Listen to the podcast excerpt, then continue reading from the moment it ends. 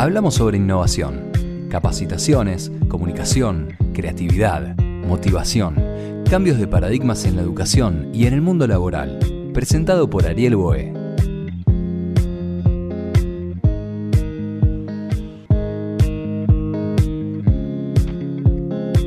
Hola, ¿qué tal? ¿Cómo están? Bienvenidos a un nuevo capítulo de Flecha Podcast. Soy arroba Ariel Boe, Belarga O-H-E, en todas las redes sociales, comunicación, marketing, facilitador. Para más información, arielboe.com. Y hoy vamos a hablar de Visual Thinking, pensamiento visual, una técnica metodológica que sirve para organizar y representar pensamientos por medio de dibujos pero no voy a hablar yo de esto, sino vamos a hablar con dos expertas en esta metodología. Dina Spampinato, coach, comunicadora, facilitadora gráfica, speaker. También estamos con Ana Dorado, estudió diseño gráfico, se especializó en tipografía, conoce sobre metodologías ágiles y es eh, facilitadora visual también. Chicas, bienvenidas a Flecha Podcast. Hola. ¿Cómo están? Hola, ¿qué tal Ariel? ¿Cómo va? Sí, muy bien acá, contentas de juntas, hablando de, de Visual Thinking. Gracias por invitarnos. ¿Qué es el Visual Thinking? Ana Em, Dorado. Ana Dorado. Em, bueno, yo digo, yo soy bastante poco ortodoxa en general, entonces lo, lo que yo digo es un poco tomando lo que dice Dina de que cuando a veces le explicás a alguien cómo llegar a un lugar con un mapita, con un mapita que dibujás en una servilleta y que a veces de esa manera entendemos más fácil que si nos hubieran hecho un mapa espectacular en un Illustrator, ¿no? Porque además le vas mirando lo que decía Dina, que mientras le vas dibujando el mapita, quizás le vas viendo la cara, Mm. hay otro tipo de contacto y vas, vas dibujando y la otra persona va entendiendo y vos vas sacando lo que tenés en la cabeza de esa manera tan simple y que muchas veces en la vida usamos esa técnica de bajar las ideas a dibujo y a papel para explicar cosas por ahí más complejas. La diferencia que yo creo que tiene Visual Thinking es que esto lo es que, es que se toma como una herramienta en, la- las empresas, o en el trabajo, o en, o en la escuela, o donde sea, pero se toma como esto no es nada más hacer dibujitos y una pavada, sino que tiene un lugar. Esa es la, diferencia que yo le encuentro a esto de explicar con dibujos, con imágenes, con diagramas, cosas que hacemos habitualmente y algunas veces no las hacemos, hay gente que no está habituada, es empezar a darle un espacio a eso. Es decir, en una empresa se puede explicar un proceso con dibujitos y la gente lo agradece y lo entiende más fácil que si le hubieras hecho el mega cuadro en Excel, PowerPoint y no sé qué. Y lo, lo entiende, lo incorpora, lo, lo, lo, lo tangibiliza. Entonces es darle en la escuela, en la empresa, en, en la vida personal, porque las dos hablamos también de técnicas de productividad personal con técnicas visuales, darle a esto un espacio, un marco y algunas herramientas y formas que, que, la, que hay gente que ya las probó y que por ahí funcionan y otras que vamos inventando y cada uno se inventa las propias, cada una se inventa las propias. Mm. Dina, Sí, ¿vos qué, qué podés agregar a esta definición? Yo podría decir una definición más corta. Ahí está, me gusta. No, yo, a ver, yo digo que el visual thinking tiene que ver con sintetizar y organizar grandes bloques de información en dibujos y palabras claves. Mm. Me gusta Esa- tu definición. ¿te Me la, gusta me mi la voy a copiar porque es mucho más cortita que la mía, sí. Mm. Y sí, claro, tiene que ver con eso, ¿no? Claro, tiene, un poco es eso. Y después, claro, después están toda la cantidad de usos que tiene, porque no son solamente dibujitos, digamos, eh, Ani, yo entiendo, no, no, no es menospreciar, digamos, el dibujito, sino tiene que ver con esa aplicación, como decía muy bien ella, que tiene que ver mucho con, con el tema de, de lo, de lo empresarial, ¿no? Porque es una metodología también. No es solamente algo tipo, bueno, venía acá que hacemos un dibujo, sino que hay todo. No es una pura recreación, no es recreativo, meramente crea- recreativo, digamos. Además, No, es de paso es recreativo. Es digamos. divertido, al mismo Claro. tiempo es divertido, como dice ella, la gente lo agradece porque te divertís, porque la pasás bien, porque, Porque lo entendés más fácil. lo entendés más fácil, es más directo por las otras cosas que decíamos, pero también tiene toda una aplicación y vos te fijas exactamente cuáles son los objetivos que querés lograr y en base a eso armás de pronto la capacitación o, o lo que la empresa necesite. Entonces también tiene que ver. si bien sí está asociado a la creatividad, a la innovación, a la agilidad, ¿no? Pero bueno, Mm. eh, tiene que ver también con cumplir objetivos, con lograr cosas, con ir más allá. Sí. Sí, sería como poner en visual el pensamiento y todo lo que yo expliqué serían las aplicaciones, pero la definición en sí de qué es, es lo que decía Dina. De La sintetizar. Expli- explícala de vuelta, explícala de vuelta, por si alguien no llegó Sería a tomar notas. Definición de visual thinking.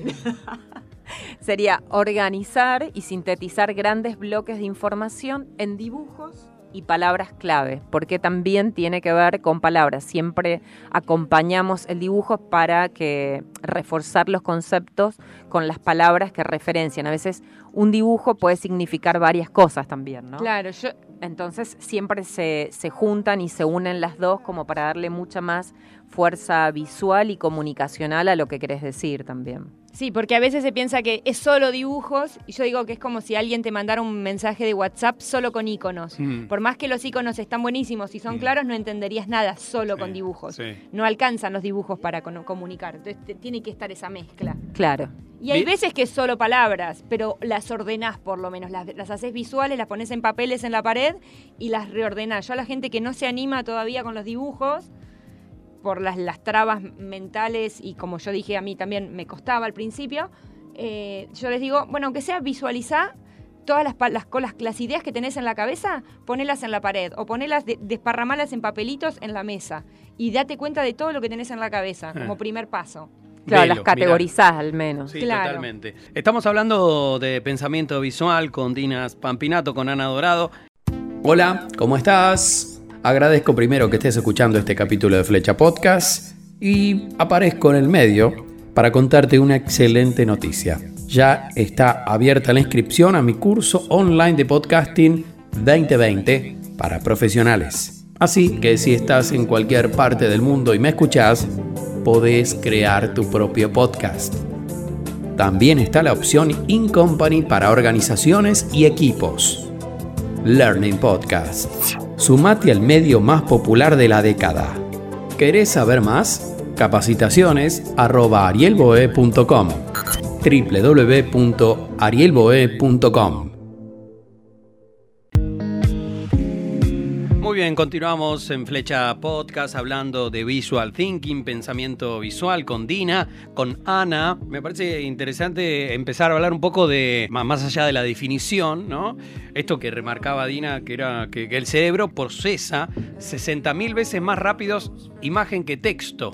Esto es muy interesante, ¿no? No es necesario saber dibujar también para organizarnos visualmente, ¿verdad? ¿Verdad? ¿Verdad? ¿Tiene que ver con eso? Tiene que ver con eso. y que el visual thinking, como hablábamos anteriormente, ayuda a organizar no solo a empresas o en, en diferentes procesos, sino también a personas en el manejo del tiempo, por ejemplo, ¿no? ¿Y cómo es ese proceso? ¿Hay alguna hay algún tipo de proceso en, en lo que es, por ejemplo, un taller de pensamiento visual? ¿Se arranca de una manera, comienza de otra o no? ¿O es un caos para llegar a algo? No, ¿cómo nos va a decir que es un caos? no podemos, ¿no? Digo, ¿hay, hay un punto de partida? ¿Cómo se arranca? Sí, hay, hay de las dos cosas. Hay talleres abiertos. Yo doy solo un taller abierto, que es el de productividad y gestión del tiempo, Bien. que es, es- es ab- abierto. En general viene gente que tiene emprendimientos o gente que trabaja por su cuenta y quiere ordenar su agenda eh, y que tiene una fecha, tiene, fechas determinadas y la gente va y ahí sucede el taller. Y después lo que yo más hago es dar capacitaciones en empresas y en general me vienen a ver con alguna, o me vienen a ver o hablamos con alguna necesidad que tiene la persona de la empresa eh, y es lo que yo trato de entender en la charla, como qué es lo, por algo se le ocurre que lo visual le puede servir y por ahí es porque quieren clarificar la forma en que la gente ve los procesos o quieren eh, ser más eficientes en el seguimiento de los procesos. Lo- con, con procesos tiene mucho que ver. Eh, no te estoy respondiendo en relación a cómo es un taller, sino a, a para qué se hace Sí, un sí, taller. sí. Eh, o a veces es porque quieren mejorar su forma de hacer las presentaciones, quieren hacer presentaciones más visuales en vez de tanto PowerPoint y tanto texto, ordenar las ideas de esa manera, mejorar la comunicación entre equipos. eh, y algunas veces, muy pocas, es que quieren No, técnicas de reuniones también. Eso también es eh, como. ¿Cómo, cómo hacer- técnicas de reuniones? en vez de tener un- reuniones que sean. que esto les pasa mucho a las empresas, que tienen Ajá. reuniones que son eternas. Que no terminan en nada. que no terminan en Productivas. nada. que se o sea, terminan peleando todos. Totalmente. O no queda nada en realidad de las reuniones. A veces estás mil horas reunido, se hace sí. una minuta, alguien hace una minuta, Que no lee mitad- nadie. Que no lee nadie, se manda después, o tiene la mitad de información de lo que tenía en un principio. Entonces, ese tipo de cosas también no sirven tanto. Y esta, no sé, Ani, como a vos te dicen que lo aplican, pero en general, en mi experiencia, lo bueno de ir tomando también notas visuales. eh, bueno, uno de los talleres también es el sketchnoting, ¿no? ¿Qué es eso? Que el sketchnoting tiene que ver con tomar notas con, eh, con dibujos tipo borrador, pero un poco más elaborado, sino dejarte un poco ir, no pensar tanto en que el dibujo es arte, sino que tiene que ver con expresar ideas y es la manera de, de pensar la información que te va llegando de manera más o menos ordenada y simplificada con lo que dicen más importante y acompañándolo con, con algunas imágenes. ¿Y eso es necesario que ustedes sepan de qué se está hablando previamente o en el momento no, lo van en general, a ver, sí, son dos cosas. Por un lado está esto que vos decís, pero por otro lado, por lo que entendí que recién contaba Ani, tiene que ver con que eh, las empresas hacen talleres de esto para después ellos, eh, cuando tienen reuniones, u- eh, aplicar esta metodología, ¿no? Para que les quede eh, la información mejor, bajada y demás, o bien, no sé, al mismo tiempo si hay alguien que está llevando adelante la reunión, o sea, nosotras podemos estar facilitando la reunión como facilitadoras gráficas, ¿no? Apoyando visualmente. Pero también se puede aprender la metodología para que de alguna manera, si vos tenés reuniones diarias o varias, también ir escribiendo y dibujando las ideas principales y que sea algo como colaborativo, ¿no? Mm. Claro, por ahí con un, con un ejemplo, o sea, yo lo que trabajo mucho en empresas, en reuniones, es que a veces, las, muchas de las veces las empresas hablan de nuestra visión, ¿viste? Nuestra visión es lo que queremos lograr, nuestra El ADN. por Sí, ejemplo. exacto, el ADN, todas esas cosas. Y muchas veces cuando lo ves redactado, si mirás la web, ponerle dice desarrollar, implementar, palabras grandilocuentes, que cuando le pregunto a la persona qué es eso, no lo saben bajar. Entonces lo que yo les digo, los invito en las reuniones, es a que la gente misma dibuje esa visión. Y que la dibuje con palitos, como les salga, pero que dibujen algo de qué es lo que ellos están viendo que deberían lograr en la empresa. Entonces que lo haga, la- ahí no, no- no intervengo yo, más que para decirles, si sabes dibujar, sácate la vergüenza que te sale, o sea, es como más psicológico el trabajo, y les doy algunas mini herramientas, y la gente se da cuenta de que puede y es más fácil de lo que creía, y cuando ven plasmada la visión de la empresa, se dan cuenta de, de- de si están o no mirando lo mismo, digamos. Mm. Si eso que en palabras, en un texto de Word, estaba muy prolijito, realmente cuando lo pasás una imagen, como decía Dina, decís caballo y se te hace una imagen en la cabeza. Cuando decís vamos a ser la empresa líder de... Mm. ¿Hay una imagen para eso? Si no hay una imagen... Einstein No. tiene una frase que es si no puedo dibujarlo es que no lo entiendo. Yo creo que si vos no le podés encontrar una imagen a lo que te a lo que ves como visión es chamullo. Claro, O sea, porque no eso de voy a no ser la, vamos a ser una empresa líder y hay que ver qué entiende quizás cada uno de los colaboradores internos que es líder. Cómo entre todos vamos a hacer esa empresa que queremos ser los mejores, como decís vos, quizás palabras grandilocuentes, porque todos queremos ser los mejores, todos queremos ser líderes y números uno, ¿no? Tiene un poco que ver con eso. Y de pronto cada uno tiene una visión diferente de lo que es ser número uno. A veces está anclado más en el servicio, para otro tiene que ver con que los recursos humanos, eh, no sé, se, lleven de una manera determinada adelante, que por dentro la empresa sea, no sé, eh, que haga responsabilidad social. No, no, no para todos ser líder o número uno tiene que ver a veces con las mismas cosas y dibujarlo eh, realmente, como decía Ani, poner aunque sea con palitos o lo que sea tu visión, es mucho más fácil que hablarlo. A veces con las palabras se sobreentienden cosas que cuando la dibujas te das cuenta de las diferencias que tenés o no. Al contrario, quizás estabas hablando de lo mismo, pero con las palabras te hiciste como mucho lío y como decías vos, Ariel, o te terminás peleando. eh, pero en realidad si lo dibujás era quizás lo mismo y había que, que cambiarle una cosa pequeña y estábamos hablando de casi lo mismo, solamente que no nos estábamos entendiendo. Claro, tiene que ver, me parece, también con las miles de interpretaciones que puede llegar a haber cuando yo digo algo de forma verbal, oral, y la diferencia entre lo veo, ¿no? Cuando yo lo veo, yo veo un elefante y es un elefante. A ver, puede ser un elefante flaco, gordo, chico, grande, pero digo, todos estamos de acuerdo con que estamos viendo un animal que tiene una trompa y que tiene, no sé, dos colmillos. ¿Se entiende? Más o menos creo que va por ahí. Dice acá, ¿no? El visual thinking no se trata de arte, se trata de ideas y saber dibujar no es lo más importante. Claro, Saber dibujar no es lo más importante. Se trata de ideas. ¿No?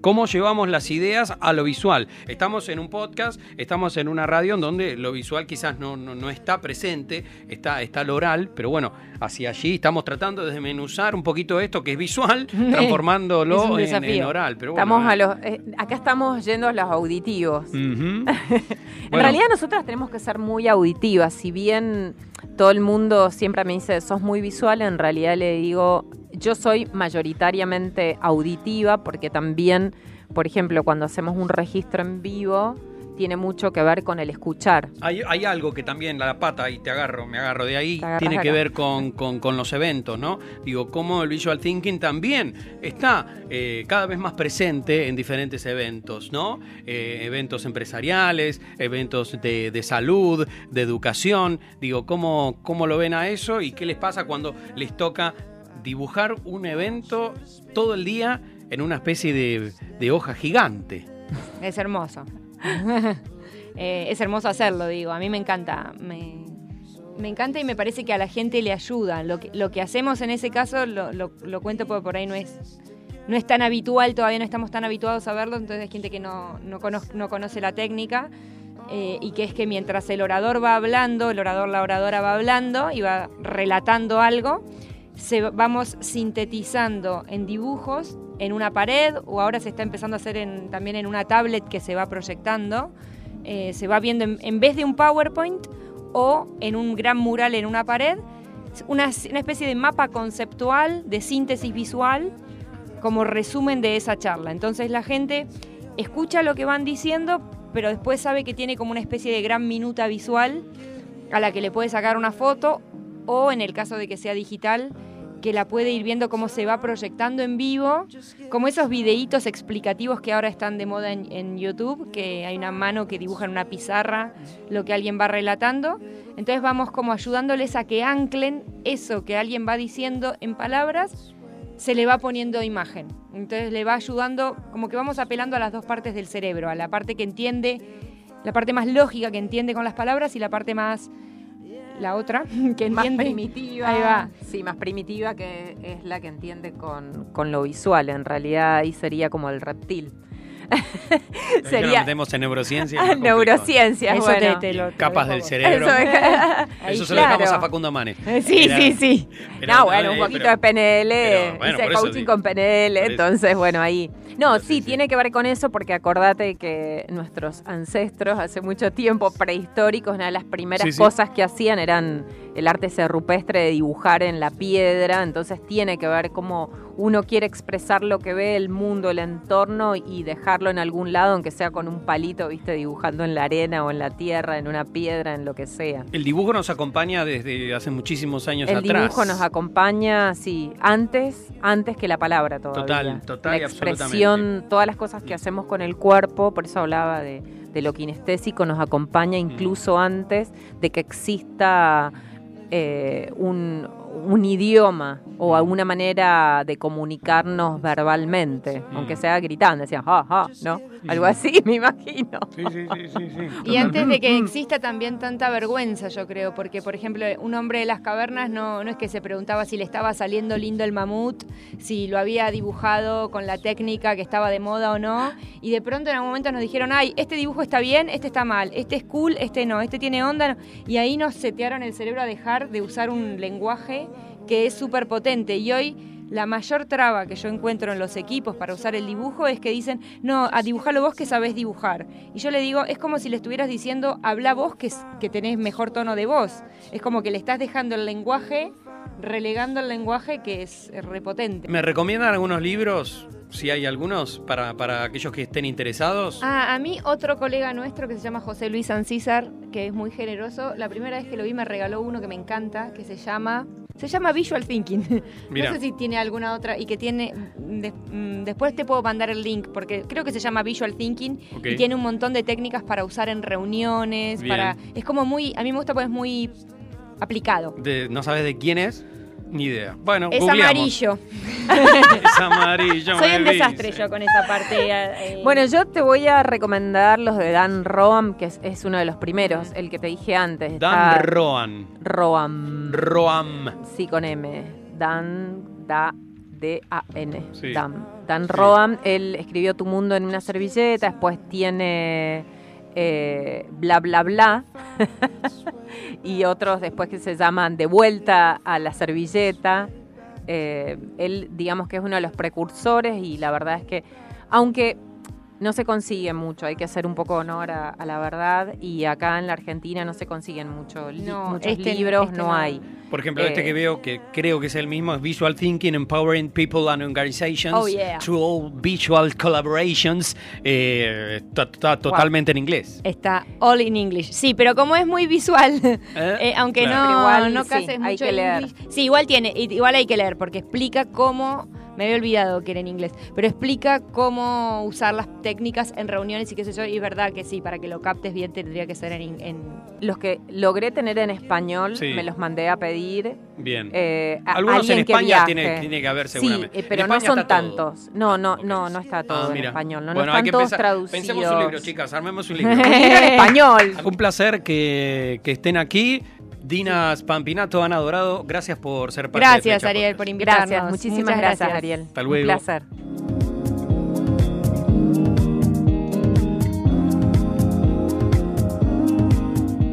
Hola, sumate a nuestra comunidad. Seguinos en Flecha Contenidos, LinkedIn o en flechacontenidos.gmail.com. Somos Flecha Podcast, taller de entrenamiento creativo, cursos y producción integral de podcast, capacitaciones y mucho más en arielboe.com.